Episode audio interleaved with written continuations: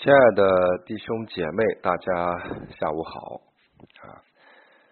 我想啊，每一位弟兄姐妹，嗯，都已经很早的在等待慕道友课程的第三课。那虽然是中秋假期哈，但是我们啊还是很忙碌哈，一天的时间都在探访。呃，现在终于坐下来可以啊来分享慕道友课程的第三课。那这一课呢是非常啊有意思的一课，因为它关乎我们每个人生命的状态。其实某种程度上来讲啊，也告诉我们啊，我们为什么从从这个上帝创造的原本美好的状态，变成了啊一个天天就是在最终啊摸爬滚打的状态。我盼望每一位啊弟兄姐妹能够很认真的来听啊第三课的内容。那么在啊听课之前呢，还是要再确认啊你你的作业有没有写完啊？如果你的资料已经写完了啊，我想你听课的时候会啊力上加力啊。如果你没有写完，那可能你只能吸收百分之五十或者百分之三十的内容。好的，我们在讲课之前，我们先来祷告哈。亲爱的天父，我们感谢你，谢谢你啊，带领我们有这样的时间，能够彼此分享。主啊，我们真是愿意你的话语进入到我们的生命中，祈求你啊，让我们关注，我们是一个罪人啊，在最终我们只能够过啊污秽和被捆绑的生活，所以我们还在你的面前有盼望。主啊啊，让我们了解罪的本质，也让我们了解罪的结果啊。若不是十字架上的恩典，我们呀没有办法啊逃避将来的神的愤怒。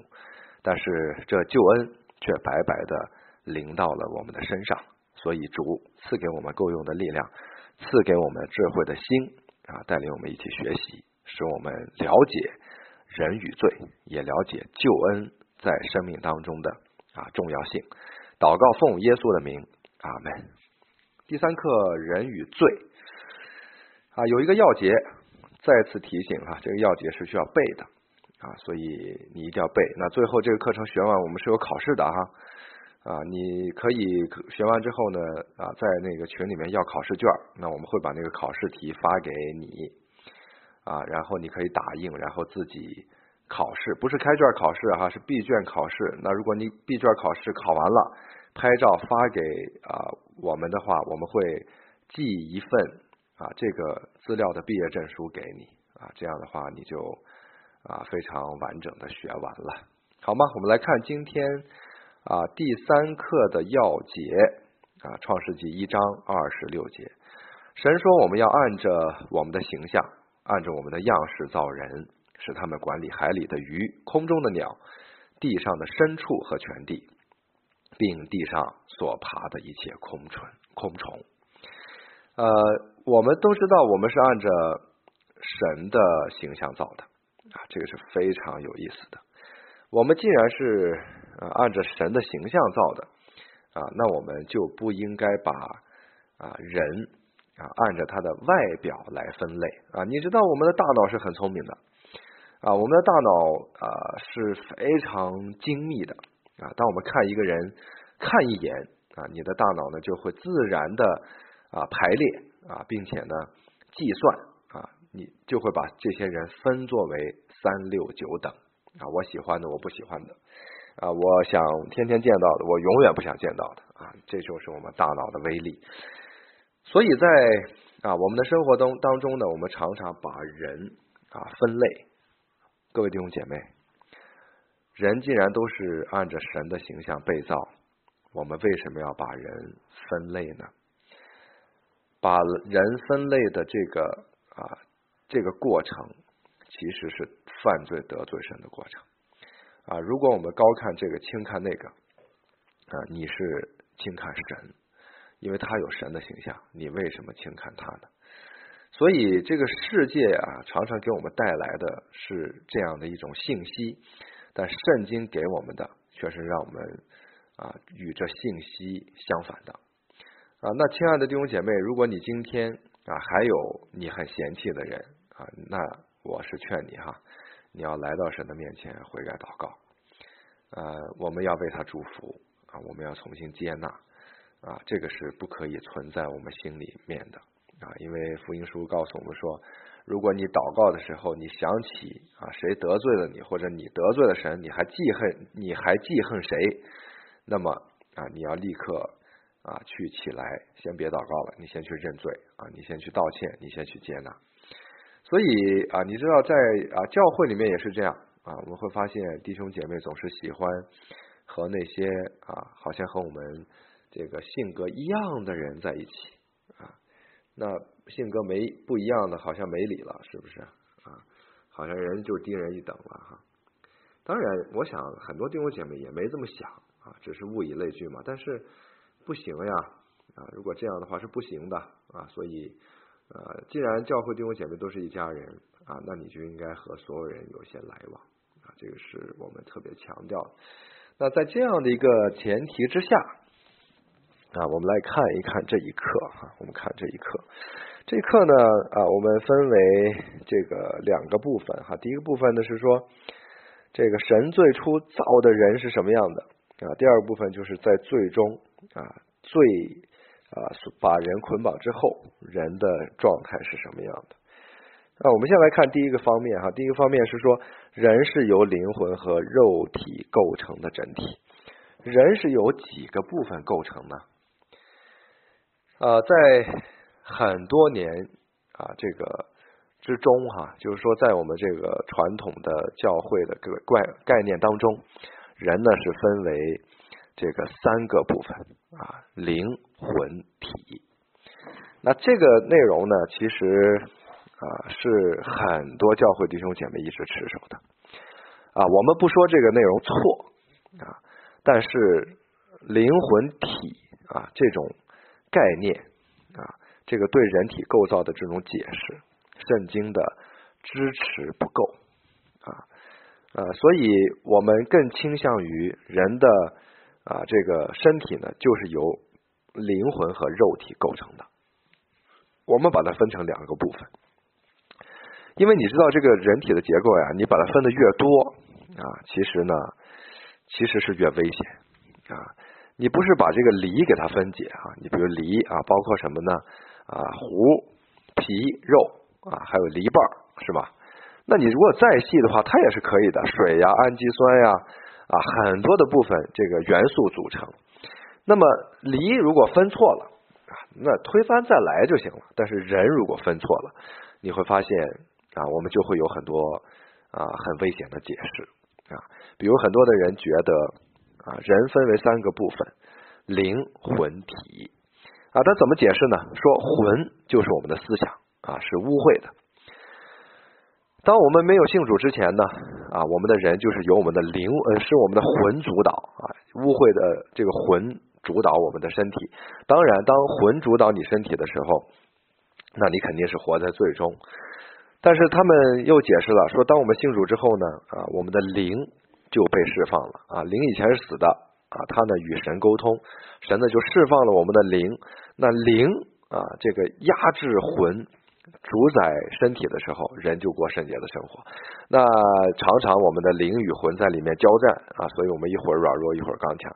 那这个解释听起来，哎呀，蛮有道理的。但是其实圣经没有这些这些根据哈。呃，唯一的一个根据是说，神的话好像两刃的利剑，连这个呃骨节与骨髓，甚至灵与魂也抛开了。那这个经文，你你想想，它是在解释人体构造吗？这个经文是告诉你，神的话是有大能的，他的能力是有穿透性的，连不可能东西都给你切开了。所以神的话语真的是非常非常的有能力啊！它并不是要告诉你人体的构造。那么我们的经文的支持是什么呢？啊，为什么说人是由灵魂和肉体构成的呢？那经文的内容，我想大家已经写了。啊，所以为什么要让你写呢？就你写完之后，你就更清楚。其实神创造下亚当的时候，说我将生气吹在他的鼻孔里，他就成了什么有灵的活人啊。他没有给你区分说他是有灵的啊，然后呢又加了思想，加了魂，然后成为有灵魂体的活人啊，不会这么分。他只是说告诉你啊，他说他成了有灵的活人。那我们写的这个马太福音十章二十八节也是为那杀身体不能杀灵魂的，不要惧怕他们唯有把身体和灵魂都灭在地狱里的，正要怕他。那这个把人的结构就是两二分的，所以我们比较啊，这个支持二元论的人体的结构。当然，你说，哎呀，我就是从小接受的就是三元论，我就认为灵魂体是正确的啊，这也没关系，不关乎救恩的事儿哈，没必要争论。我呢，从小接受的也是灵魂体，但后来我在读神学院的时候，我发现哦，原来。可能灵魂和肉体更恰当啊，那我就后来我就觉得，嗯，我是会坚持灵魂和肉体，我们就别分的那么详细，因为圣经没有那么多的经文讲人的结构，你分那么详细，万一出错呢？啊，是吗？圣经没明讲的，我们就别深究啊。圣经仔细描述的，我们就好好讨论，好吗？这是我们的原则哈。第二，人是按着神的形象被造，是的，人是按着神的形象被造。亲爱的弟兄姐妹，人是按着神的形象被造的啊，那就意味着我们没有理由自卑。你知道哈，活在这个世界上的所有人都活在自卑中，因为我们总和别人比较。那我们比较你。你你这个比较吧，你知道人总有部分不如别人的，是吗？有的不如别人长得漂亮，有的不如别人瘦，有的不如别人有钱，有的不如别人成长经历好，有的不如别人英语说的标准。就是你你会发现哇，我们的生活当中和别别人比的话，我们真的是活都没法活了。但人的那种罪性的特征，就是常常去比较，也正是因为啊常常比较。所以呢，我们就陷在了这个啊这个自卑的这个可怜的境况中。那么，亲爱的弟兄弟兄姐妹啊，如果我们活在自卑中，你会发现这是一件很危险的事啊！你没有自信，然后常常自卑，其实啊，这个是一种病态。那当我们了解我们是按照神的形象造的啊，我们就没有必要自卑了。啊，我们就要真的是啊，靠着神啊他的话语来刚强。其实人呢是很容易自卑的啊。我记得很多年前哈，很多年年前这个啊，我们教会有一姐妹，她给我打电话，她说牧师啊，你下午有时间吗？我说有时间呀。她说我呢给我们医院的这个啊副院长传福音。啊，然后呢，我没说明白啊，我这副院长就跟我说，你说不明白，把你们牧师叫来，啊，让他跟我讲讲这个信仰。啊，他说我呢就一听他这么讲，我就答应了啊。然后他说他就给我打电话，他说牧师你下午能来吗？哎呦，我想我心里边想，哎呀，怎么给我找这事儿呢？这个这个人家副院长呀，这个国外留学回来的啊，快六十了。说这个经历有经历，说学历有学历，说这个人生的这个年龄有年龄啊，就是他圣经也看过啊，什么东西他都看过啊。我心想，我怎么跟这样的人说呀？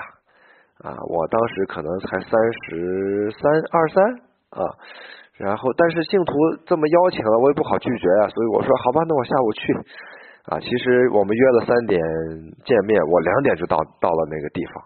到地方在下边我就转呀转呀转呀，走来走去，我心里面没底，你知道吗？我觉得这个怎么说呢？怎么这个都对，没有这个正，就没有对话的可能啊？怎么这个跟这个是吧？有年龄的人说这个福音呢？哎呀，这个心里面就担心呀。最后我找一麦当劳啊，坐那儿安静祷告读经，哎，突然看到了这些经文。我们是按着神的形象造的。我们为什么比较呢？我们为什么自卑呢？我们不是神的儿女吗？啊，我们不是拥有神荣耀形象的存在吗？啊，我们既然都是神的形象啊，我们又何必去比较这些呢？啊，我们可我就祷告，主啊，你给我力量，让我可以向他传福音。那上去之后呢？啊，这个这个副院长找了很多的科室的主任啊，然后也。找了一些可能在他身边的人啊，七个八个吧，专门腾了一间病房啊，然后就把我围在中间啊，就好像面试一个人一样。哇！当时我坐在中间，其实还是蛮有压力的。我自己心里面默默祷告，主啊，给我力量，让我不要惧怕，没什么可自卑的啊！我奉耶稣基督的名，好传福音。然后我就给他们讲了四十分钟的圣经讲完之后，我讲的是是耶稣这个在格拉森被鬼附的这个地方哈，来医治他啊。我说我们我们今天生活呀，就是在一个黑暗的光景中啊，我们自残自虐，伤害自己，不能控制自己啊，只有耶稣才能够拯救我们的生命。当然啊，简单是这样说哈，大概就是讲这段经文。讲完之后，我就说，今天就是你们的时间到了。你们愿不愿意跟我认罪悔改，做绝志祷告？今天就来到上帝面前，承受这美好的生命。哇！你猜怎么样？全部的人跟我做绝志祷告。哎呦，那天回来的路上，我自己激动的满脸泪水啊！我真的知道啊，神的恩典与我们同在。尤其我们今天侍奉神传福音，不是凭着你的经历。啊，还有你的原生家庭，你的背景，我们真的是凭着圣灵的大能，有什么可自卑的呢？靠着主刚强，因为你是上帝的儿女，这是你的身份，一定要记住。第三，人被赋予了支配和管理被造物的权利。啊，亚当夏娃被啊造出来之后干嘛呢？管理这世界。其实我们今天呀，真的是要管理这世界啊。什么叫管理世界？我们就是最标准的。环保主义者，我们要爱护这世界，因为这世这世界是上帝的世界，是神创造的世界。但是你会发现啊，有的时候我们真的很多的人不去管理啊，垃圾也不分类啊，随便丢垃圾，随便的做很多的事情。我觉得真的基督徒啊，不是别人督促你哈去保护环境、爱护环境，你就应该去爱护环境。啊，是不是？我们基督徒真的是要爱护环境，我们基督徒真的要保护这个世界，因为我们知道神这是给我们的使命啊，这个是非常重要。那么当时这个这个亚当夏娃被造，他就啊管理世界，然后给所有动物起名字，所以你会发现，其实莫名其妙的啊，再凶残的动物，它见了人都是害怕的啊。这个呃蛇见了人抖动尾巴，不是要攻击你，表达它害怕。非常的害怕啊！所有的动物，凶残的动物，它见了人之后，它心里面都是害怕。就是上帝就已经把人的这个权柄哈设定为超乎这个动物的啊，这个是这就是神赐给人的一种尊荣啊威严权柄。但我们今天呀，常常滥用我们的权柄，是不是啊？我们今天要好好的思想，我们是不是一个爱护环境的人？是不是一个保护这个？环境啊，环保的人，这也是我们需要了解的啊。第四，人被造是为了荣耀上帝啊。人呢，呃，被造到底是为了什么？荣耀神，这什么意思呢？告诉我们，人为什么活着？其实你别看这个问题很简单啊，很多人都没想明白，你为什么活着呀？如果你把这个明白搞明白，这个问题弄明白了，那你真的是啊，在这个世界上活着呀。就有力量了，但问题是，人呢常常没有弄明白自己为什么活着啊。那么对于啊很多的啊人来讲啊，我举个例子啊，比如有一个学校哈，这个有一个日本留学生啊，他呢不知道听哪说听谁说的哈，光棍节，比如十一月十一号，如果向一个男孩子表白自己哈，他就一定会接受，所以他在光棍节的时候就和一个中国的小男孩去表白。他说我很喜欢你，怎么怎么样？那男孩说 No No No，我不喜欢你啊，我拒绝你，我不能和你谈恋爱。哇，这个拒绝真的是好干脆啊！这个日本留学生回到宿舍啊，他就跳楼自杀了啊。那个时候真的是啊闹了很大的动静啊，很多的报纸都在登这样的一个新闻啊。那为什么这个日本留学生会啊选择这种结束生命的方式呢？因为在他的生命中，他可能就是为着那个男孩活着的。那已经没有这个意义，活着的意义了，方向也没有了，那就结束了生命。其实你会发现，我们今天这个中国人的这种传统也是，我们为什么活着？啊，我们为孩子活着，为父母活着，为配偶活着，啊，很多人为自己活着。其实啊，不管你为谁活着，只要你是以人为中心的，你就会失望、绝望、痛苦不堪。只有为上帝活着。啊才是我们人生最终极的目标。所以，亲爱的弟兄姐妹，你为什么活着？我们活着的目的只有一个，就是侍奉神，荣耀他的名。那么亚当，你看哇，在伊甸园里面真的是美的不得了呀！上帝创造他，干嘛在这个啊世界上呀？有人肉体和灵魂，按着神的形象被造，啊，赋予了 管理这个世界的权柄啊，然后呢，为了荣耀上帝活着，多美好呀！所以神创造人的时候真的是美的不得了，但是啊，各位弟兄姐妹，罪呢，把这一切都打破了。啊，我们看第二个部分，现在最终的人，罪的根源是什么？是亚当和夏娃的堕落。很多的人都知道啊，亚当夏娃吃了禁果啊，然后呢，导致人犯罪。呃，亲爱的弟兄姐妹，你不要说吃禁果哈啊，那个果不叫禁果，那个果呢叫分别善恶树上的果子啊。他们因为吃了分别善恶树上的果子，神不允许吃的果子。所以他们犯罪了。罪啊，不是遗传的，罪是代表性原则啊。什么意思呢？这个我们都知道啊，美国的总统小布什哈，他在位的时候，呃，他宣布啊，美国呢要攻打伊拉克。那么他说我我们我要攻打伊拉克啊，到了他所指定的时间，不是他自己扛着枪去打，而是美国的军队去打。为什么？因为这个呃，美国的总统是代表他的国家啊，就像我们的国家，我们的主席代表我们的国家一样，是吗？那么亚当夏娃当时就是代表啊全人类啊，你说我不让他代表，谁让他代表我呀？呃，你说了不算啊，你不让他代表，他也是你的代表啊。你你以为你如果是亚当夏娃，你站在园子里边，你就不吃吗？啊，人呢？没一个是正常的啊！这个世界上一个艺人没有，连一个都没有啊！如果你是在伊甸园的，你比他吃的还快的啊！结局是一样的啊！所以你也别恨这个亚当夏娃啊！你也别怪，其实你也是一样。所以你看近几年这种贪污犯真的是很多哈，他们贪污都是几千万、上亿、几十个亿，那其实钱如果到那么多，它有什么意义呢？它就是一是一些数字的变化了，你明白吗？那几辈子能花完呀？但是他还是贪啊，就是人的罪啊，真的是很恶的。所以当亚当夏娃犯罪的时候，他们俩就代表全人类犯罪了。所以罪呢分为两种，一种是原罪，一种是本罪。什么叫原罪呢？就是亚当夏娃犯的罪，我们呢就活在罪中。本罪的意思是因为亚当夏娃犯的罪，所以我们在妈妈肚子里面的时候，我们就是一个罪人。所以呢，我们就活在罪中有罪的行为。所以，亲爱的弟兄姐妹，你要搞明白一句话：不是人犯了罪是罪罪人，而是因为人就是罪人，所以他会他会犯罪。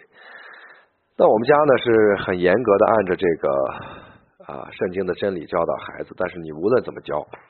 啊，他两个人还是会吵架啊，他们总是把好东西留给自己，不给别人啊，两个人总是有很多的摩擦，就是你你怎么就你不可能让他除掉罪性的，所以各位弟兄姐妹啊，人在啊母腹中就是一个罪人，所以你看那小孩他一生出来就要用各种不同的方式控制他的父母，他一哭你就去抱他啊，他就知道了，嗯，这个是可以控制我父母的，他就经常哭，你就得经常抱啊，其实你别抱他。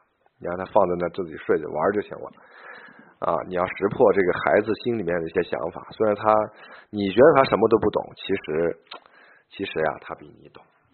呃，那继续往后看哈，第二呢是人犯罪之后的一个呃后果。其实呃人犯罪是有后果的啊。当亚当夏娃犯罪之后啊，或者在我们的生命当中有了原罪又有本罪啊，常常犯罪会有一个后果。那这个后果是什么呢？啊，这个后果呢？看看第三个部分哈，有四个内容。第一，与神的关系被隔绝了啊。当人犯罪之后呢，人与神的关系就完全断绝，人没有办法再来到神的面前，所以呢，神就把人从这个伊甸园赶出去啊，让他们再也没有办法进来，并且安了喷火焰的剑，安了基路伯基路伯来把守。那我们会发现啊，正是因为罪啊，让我们真的是与神不断的疏远啊，所以亲爱的弟兄姐妹，你可千万不要犯罪啊，因为你犯罪的时候，你就与神的关系，你知道吗？就有一个障碍了啊。虽然我们是基督徒啊，我们这个因着耶稣基督的宝血啊，已经胜过了罪，但是你也不要再犯罪了，是吗？啊，你犯罪的时候还是有障碍，所以你要悔改。那如果你犯罪又不悔改，你知道这个问题就严重了啊。所以盼望每一位弟兄姐妹每一天都能够啊过圣洁的生活，并且常常悔改啊。这个是我们讲课的时候特别强调的，因为罪是一种障碍啊，罪是一种我们与神之间的障碍。第二呢是死亡进入了人的这个中间啊，罪的后果就是死亡啊。你知道死亡。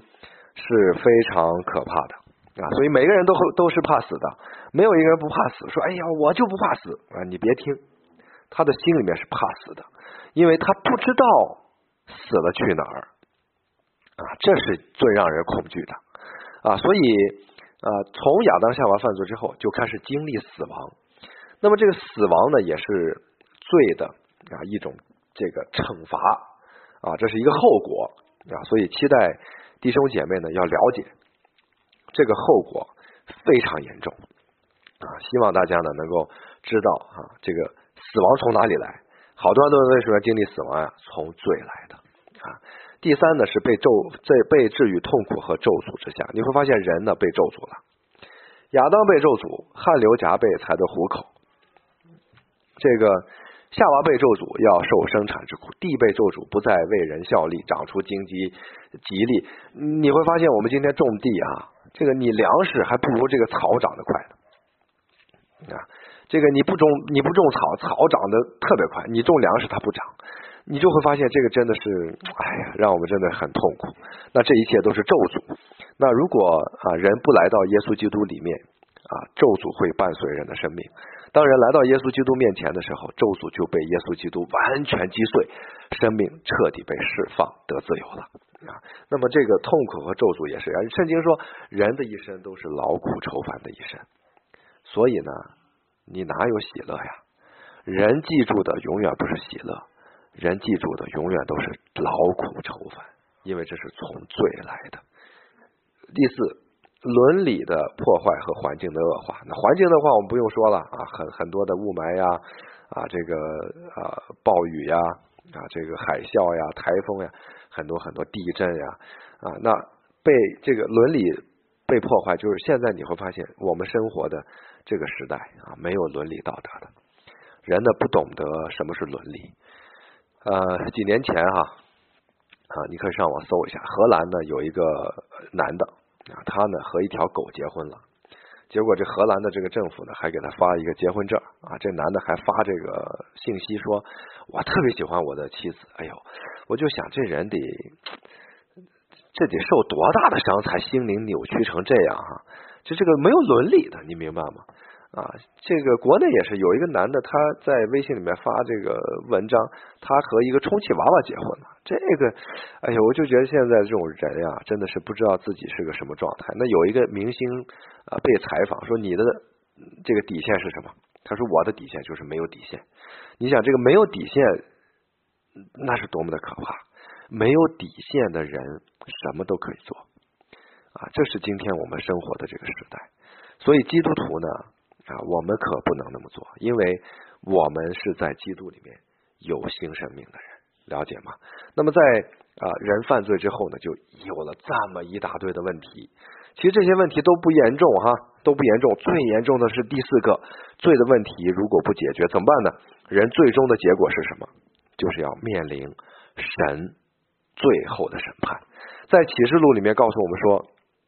那些想要逃避将来审判的人说：“大山呐，倒在我的身上压住我，让我可以逃避耶和华的审判。”其实能逃避吗？不能逃避，压在山下也给拉出来啊！你想山一座山山压在身上，那是多么的痛苦。但是如果比起耶和华愤怒的日子，那是轻得多的日子啊，那是轻得多的惩罚。所以你知道神的惩罚我们是不能忍受的，这是非常可怕的。所以因为罪啊，就。整个让上帝的创造的这个人的状态，完全混乱啊！